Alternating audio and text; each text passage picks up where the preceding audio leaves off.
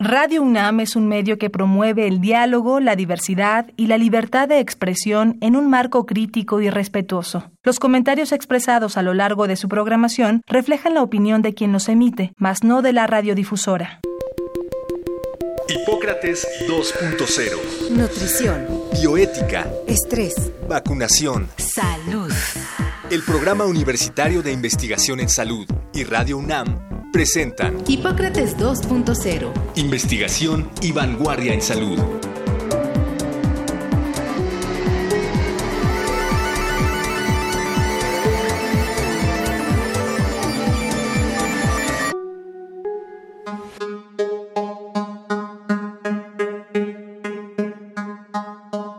Hola, ¿qué tal? Bienvenidos a Hipócrates 2.0. Yo soy Mauricio Rodríguez, como cada semana los saludo aquí en Radio UNAM. En el programa de hoy vamos a platicar sobre el microbioma y COVID-19. Suena como que es muy complejo, pero es un tema muy relevante, sobre todo porque algunas investigaciones muy recientes han, han arrojado luz sobre la participación de esto que llamamos el microbioma en los pacientes que tienen la enfermedad COVID, sobre todo en los graves. Y para esto invitamos a la doctora Patricia Orduña Estrada, química farmacobióloga y doctora en ciencias bioquímicas, profesora en las carreras de médico cirujano y la licenciatura en ciencia forense en la Facultad de Medicina y también profesora del tópico microbiota y microbioma humano en varios posgrados de nuestra universidad.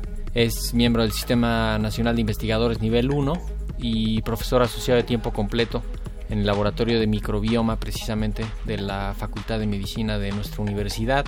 Y lo primero pues es agradecerte Pati que hayas aceptado la invitación. Bienvenida a Hipócrates 2.0. Muchas gracias. Hola Mauricio, no al contrario, muchísimas gracias a ustedes por la invitación. Oye, suena raro estas palabras del microbioma. ¿Por qué no nos ayudas con las definiciones básicas? ¿Qué es el microbioma? ¿Dónde está?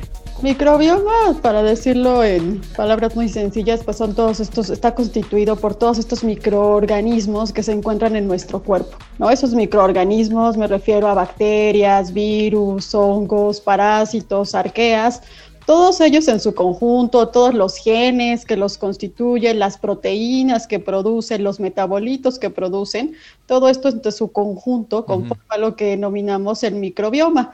Tenemos todos estos microorganismos en el tracto respiratorio, en el intestino, en el ojo, en la piel, ¿no? etcétera. Entonces, prácticamente en cualquier lugar que pienses de nuestro cuerpo, ahí están nuestros microorganismos. Lo que antes mal llamábamos la flora, que de flora no tiene Sí, sí, nada, que es la flora intestinal, tienen funciones, ¿no? Somos, somos un organismo que alberga a otros organismos y que entre todos nos ayudamos. ¿Para qué nos sirve el microbioma? Es súper interesante, ¿no? Porque eso fue un parteaguas hace algunos años. Yo creo que antes pensábamos, como dices tú, que eran microorganismos que estaban en nuestro cuerpo y que se nutrían, ¿no? Que tenían ahí, este, lo que hacían era aprovechar los nutrientes que nosotros ingeríamos, etcétera, ¿no? Y había una relación en la que se pensaba que estos microorganismos salían beneficiados y pues que nosotros en realidad no obteníamos ningún beneficio, pero tampoco sufríamos de ningún, de ningún daño, ¿no? Debido a su presencia.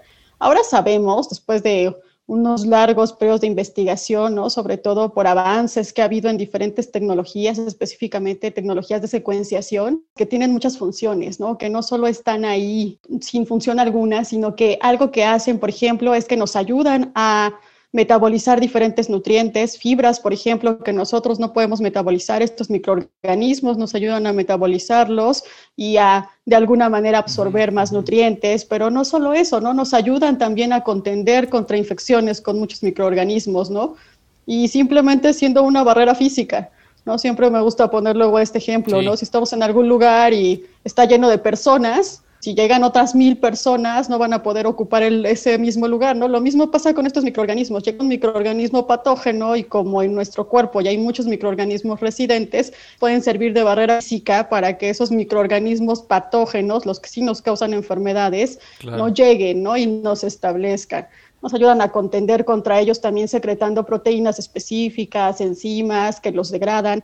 Y otra parte muy importante que se ha elucidado en los últimos años es que también nos ayudan a mantener de alguna manera como en estado de alerta, pero también mantener un buen funcionamiento de nuestro sistema inmunológico, ¿no? Estos microorganismos lo que hacen es estar Claro. ahí estar de alguna manera estimulando nuestro sistema inmunológico y hacer que funcione de manera óptima. Es lo que van a hacer estos microorganismos. Sí, de hecho, los microorganismos tienen características comunes, entonces los tienen los buenos que los malos.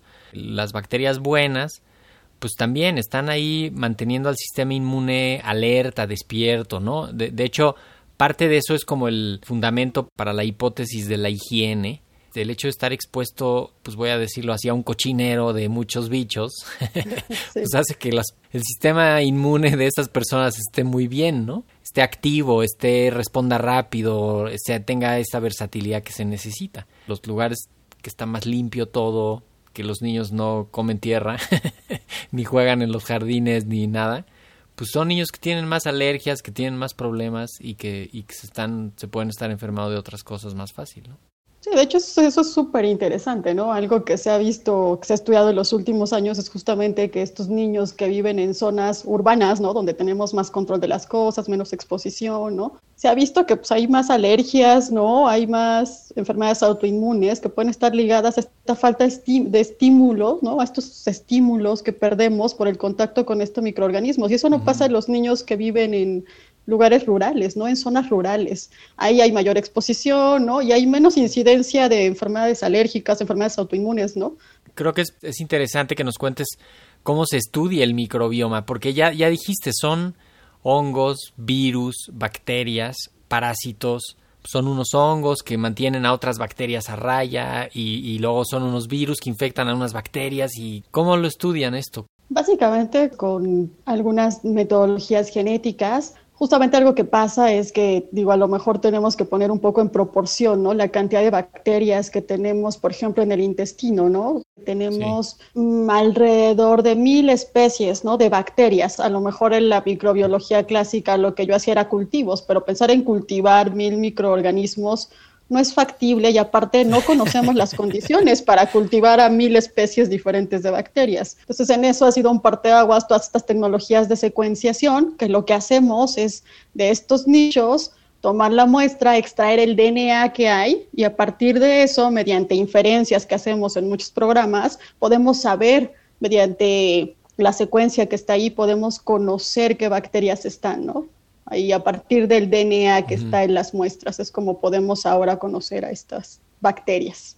Y en diferentes momentos, ¿no? Que creo que un poco por ahí podemos irnos metiendo hacia, hacia donde queremos llegar. Justamente el microbioma va cambiando, cambia con la vida, cambia con el estado de salud, cambia con la alimentación, cambia con la presencia de otras enfermedades, ¿no? El microbioma es dinámico precisamente porque va respondiendo a las o sea, a las características, perdón, de, del medio ambiente, que en este caso el medio ambiente es el individuo. Podríamos como tener una figura de el microbioma empieza inútero, me imagino, y luego en cuanto nace y luego se va cambiando y luego adultos y esto. Eh, ¿qué, qué, qué, nos puedes contar con eso? Digo, es, es una reflexión muy extensa, pero más o menos. ¿Con qué nos puedes ayudar? A sí, a lo mejor como para decirlo de manera concreta, pues sí, el microbioma va a cambiar y de hecho no tenemos, no hay dos personas que tengan el mismo microbioma, eso es algo increíble, ¿no? Porque hay muchos factores que afectan su estructura, su composición, ¿no? Qué bacterias tenemos. Y sí, eso va a ir cambiando a lo largo de la vida desde que nacemos, por ejemplo, influye el tipo de parto, ¿no? Si es un parto natural, si es un parto por cesárea. Después va a influir la alimentación, si nos alimentan con leche materna o si es fórmula. Después también los alimentos que se dan en las primeras etapas de la vida. Si los pequeños consumen o no antibióticos de manera frecuente, ¿no? Les dan antibióticos eso es llega a ser muy común en países como México y algo que sabemos actualmente es que los antibióticos en general tienen un gran impacto en, el microbioma, ¿no? en la composición del microbioma. Y después pues viene la alimentación, ¿no? que es otro de los factores que va a tener un impacto importante en la composición del microbioma es que comemos, ¿no? Sabemos que no es lo mismo que tengamos una dieta rica en fibras, a que tengamos una dieta rica en lípidos, o que tengamos una dieta rica en carnes rojas, por ejemplo. Todo eso va a moldear a nuestro microbioma. Conforme va transcurriendo los años, pues tenemos también cambios en estilo de vida, a lo mejor unos somos más activos, otros somos menos activos, hay factores como el estrés que también lo afectan Y bueno, ya en los adultos mayores también se sabe que el microbioma cambia, pues bueno, ya inherente a este proceso ¿no? de senescencia que tenemos en nuestras células y en nuestro cuerpo, o de envejecimiento. Entonces, todos estos factores son muy importantes. Tal vez yo me gustaría como hacer hincapié en dos de todos ellos, que son los antibióticos, que es un gran problema, y el otro sería sin duda alguna la alimentación, ¿no? Creo que son dos de los factores que impactan de manera muy importante en la composición del microbioma. Cuando decimos la alimentación, algo tan elemental como comer muchos carbohidratos libres, de estos que, luego luego se absorben, que luego luego se alcanzan niveles altos en sangre, que luego luego se alcanzan concentraciones de ese dulce en todos los líquidos corporales, pues claro que te van a modificar las bacterias que viven ahí, porque en serio, hasta, hasta la lágrima se le modifica sus concentraciones de azúcar, ¿no? Este, y bueno, no se diga los antibióticos, que te lo tomas porque crees que tienes una infección en un sitio específico, pero pues ese antibiótico se anda paseando por todo el cuerpo pegándole a todas las bacterias a las que pueda alcanzar, que seguramente serán, serán todas. Microbioma y COVID. Hemos visto algunos artículos más o menos recientes. Está bien reconocido que el COVID tiene dos momentos, la enfermedad tiene dos momentos, una etapa inicial muy relacionada con el virus, eh, lo que se distingue es la presencia del virus, un daño casi que muy localizado, pero después, siete, ocho, diez días después, viene una etapa que le llamamos una etapa inflamatoria, ¿no? que es una etapa de la respuesta del individuo al, a lo que estuvo los días previos con el virus. Ya casi no está el virus ahí presente, pero empieza un un problema inflamatorio, ¿no? Un problema de para regular la respuesta inmune. ¿Qué papel juega el microbioma en, en COVID? Es algo que se ha estado, como dices tú, estudiando recientemente, ¿no? Todavía no es muy claro, ¿no? Hasta, hasta cierto punto cuáles son todas las implicaciones que puede tener el microbioma en esta enfermedad, en COVID-19. Pero lo que se ha explorado hasta el momento y lo que se sabe y es muy claro es que en pacientes que tienen esta enfermedad, en pacientes con COVID-19, hay una alteración del microbioma intestinal, ¿no? Cambian los grupos que conforman a este microbioma no quisiera entrar en muchos detalles, pero a lo mejor los grupos que principalmente lo constituyen son bacteroidetes, firmicutes, actinobacterias. Las proporciones de estos microorganismos cambian en los pacientes que tienen COVID. ¿Y cuáles pueden ser las implicaciones o qué es lo que se ha elucidado? Pues que estos microorganismos pueden estar justamente asociados a esta respuesta inflamatoria, ¿no? Ya sea de manera positiva o negativa lo que se ha visto es que específicamente en los pacientes con COVID hay bacterias que nos ayudan a, de alguna manera, regular nuestra respuesta inflamatoria. Entonces, se ha visto que estos microorganismos que nos ayudan a regular esta respuesta inflamatoria se encuentran en bajas proporciones en pacientes con COVID. Entonces, eso podría de alguna manera estar ocasionando o de alguna o ser parte de este esta famosa tormenta de citocinas, ¿no? Que nos han descrito de esta respuesta inflamatoria exacerbada que presentan estos pacientes con COVID y que los lleva a que estén en una enfermedad pues crítica o severa, ¿no? En realidad. Los microorganismos pueden tener estas implicaciones. No, y que también hay, hay algunas reflexiones que apuntan a que el microbioma del tracto respiratorio también tiene un papel importante. Entonces, justamente se nos van las bacterias que nos ayudan a controlar, a estimular la respuesta inmune. Y entonces nos quedamos, pues ahora sí que, digamos, como respondiendo a lo loco contra la inflamación que desató el virus. O sea, es difícil que luego agarremos esa regulación, ¿no? Se, se desboca el caballo ahí, se, se va, se va, se, se, nos va, ¿no? Sí, si lo pusiéramos en estas palabras, pues sí, ¿no? Disminuyen las bacterias buenas, por decirlo así, ¿no? Las disminuyen, incrementan incluso algunas bacterias que podemos considerar, o algunos microorganismos, no solo bacterias, que podemos considerar patógenos, cándida, este, streptococos, y entonces incluso también puede venir una sobreinfección con estas bacterias o con estos microorganismos en pacientes con COVID.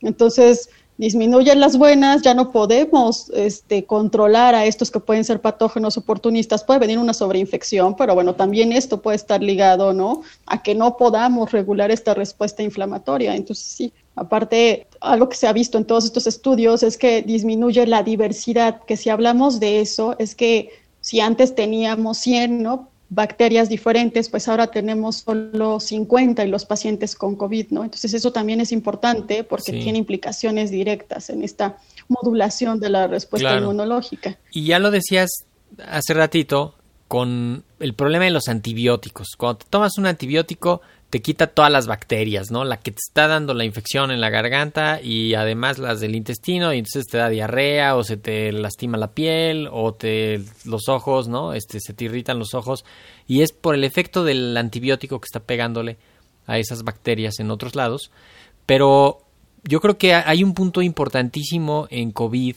que es prácticamente 9 de cada 10 pacientes que tienen diagnóstico de COVID o que tienen la presunción de tener COVID reciben antibióticos.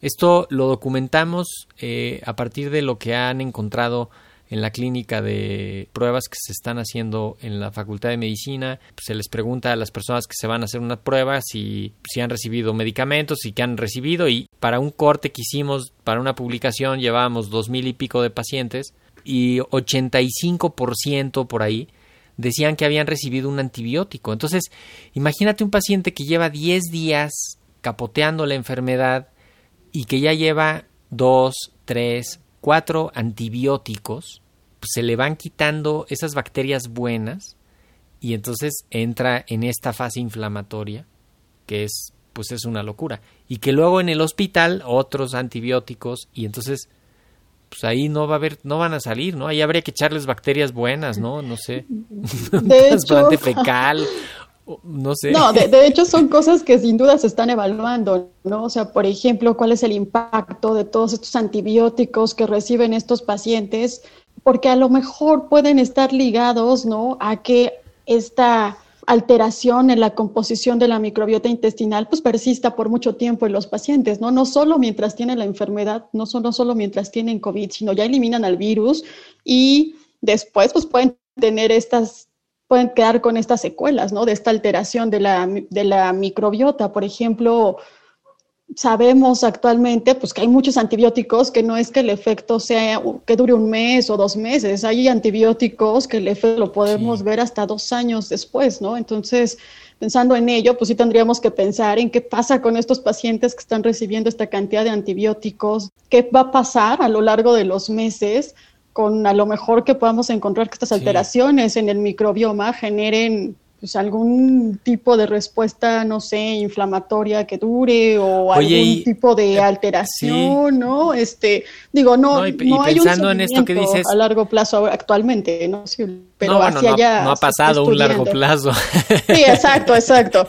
Pero pues justo es lo que se está buscando. No ha pasado un largo plazo. Sí, no, justo es lo que se está buscando. Oye, pero esto que esto que dices, Patti, o sea, imagínate que todas las secuelas, bueno, no todas, pues, pero que muchas de las secuelas del COVID que están describiendo como COVID de largo plazo y esto, podría ser a su cuestión de equilibrar el microbioma. La gente se queda con fatiga, se queda con como con varias sintomatologías, dolor de cabeza, dificultad para concentrarse, este, dificultad para conciliar el sueño, dificultad respiratoria. Después de que les dio COVID, pues capaz que ahora sí van a tener que echarse unas capsulitas de, de microbioma para, para recuperar, ¿verdad? Sí, o sea, te digo, es algo que se está evaluando, de hecho se está se está poniendo mucho sobre la mesa, ¿no? Estas implicaciones y que también igual, ¿no? protocolos que ahora conocemos o opciones que conocemos para restablecer esta microbiota intestinal puedan ser útiles, ¿no? Para estos,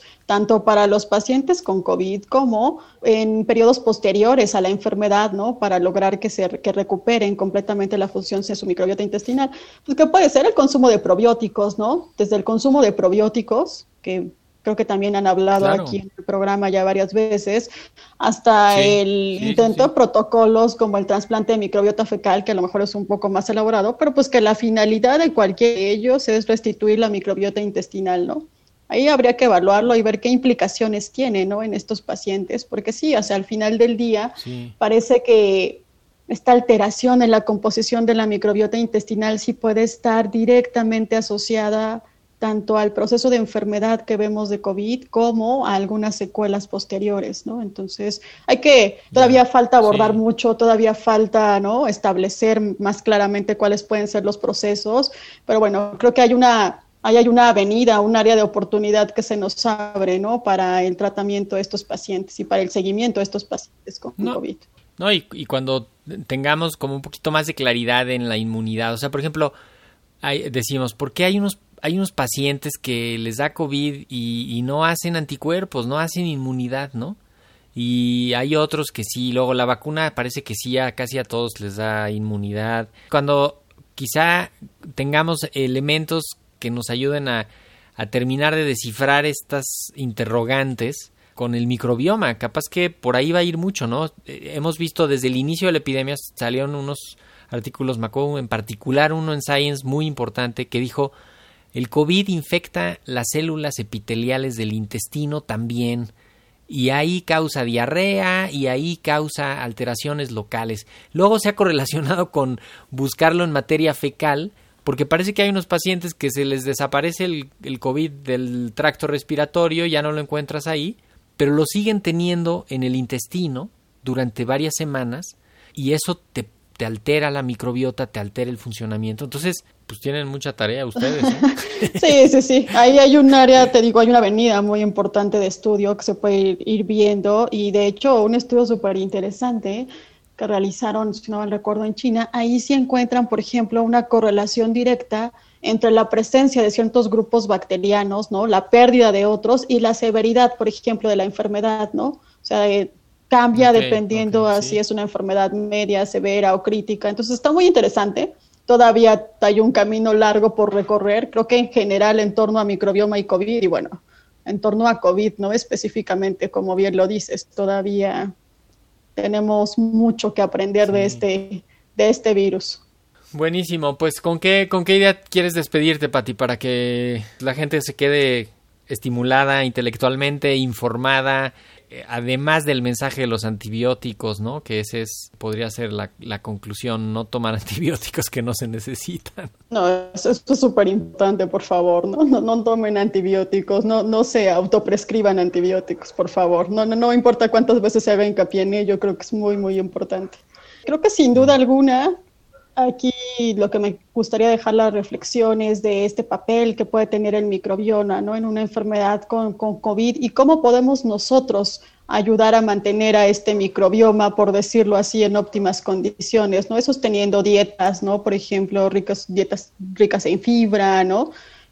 Disminuir consumo de antibióticos. Y a lo mejor no lo hablamos aquí en el programa de lo leí recientemente y es algo que a mí también me quedó dando vueltas en la cabeza, ¿no? Sobre qué tanto estas medidas extremas de higiene que estamos adoptando debido al COVID también pueden estar alterando nuestro microbioma, que al final nuestro microbioma se enriquece de la interacción que tenemos con otras personas, de la interacción que tenemos este, fuera de nuestras casas, ¿no? Nuestro microbioma se enriquece de ahí, ¿no? Y este aislamiento en el que nos hemos sometido este último año, estas medidas estrictas de higiene, pues pueden estar impactando también en nuestro microbioma y al final pueden estar, podemos tener, podemos ver las repercusiones de esta alteración de nuestro microbioma a lo mejor en los próximos años o meses, no necesariamente ahorita. Entonces me quedo dando vueltas eso en la cabeza, ¿no? Y me gustaría terminar con esto, ¿no? A lo mejor comenzar a pensar en, un poco más de manera global, ¿no?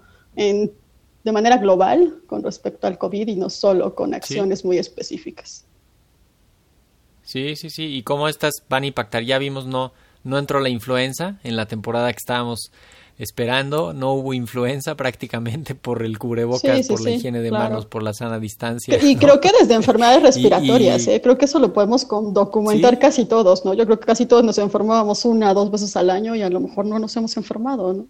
Bueno, las mismas diarreas que te daban porque comías fuera, porque este, ¿no? Era mucho más fácil que te expusieras a algún microorganismo que te pudiera dar una diarrea pues de estas diarreas transitorias ahí que se autolimitan y que y ahora que hemos estado comiendo en casa la, la mayoría los que han podido este o que ha cambiado el hábito también de, de alimentación pues este de, entrada que todos traemos una manera de limpiarnos las manos con el alcohol gel como dices eh, eso nos va a cambiar. Esperemos que esos cambios sean para bien, ¿no? Que no que no necesariamente sean cambios malos. Sí, no, esperemos, esperemos que no, seguramente. Esperemos que también los mantengamos, ¿eh? Porque, bueno, luego Luego nos cuesta. Así es, y no tomen de pretexto, esta, esta no es una recomendación para salir y juntarse y, ¿qué, están haciendo en esta fiesta? No, pues es que estamos preparando el Sí, estamos estimulando a nuestro microbioma intestinal. no, no, no, no, no, para nada.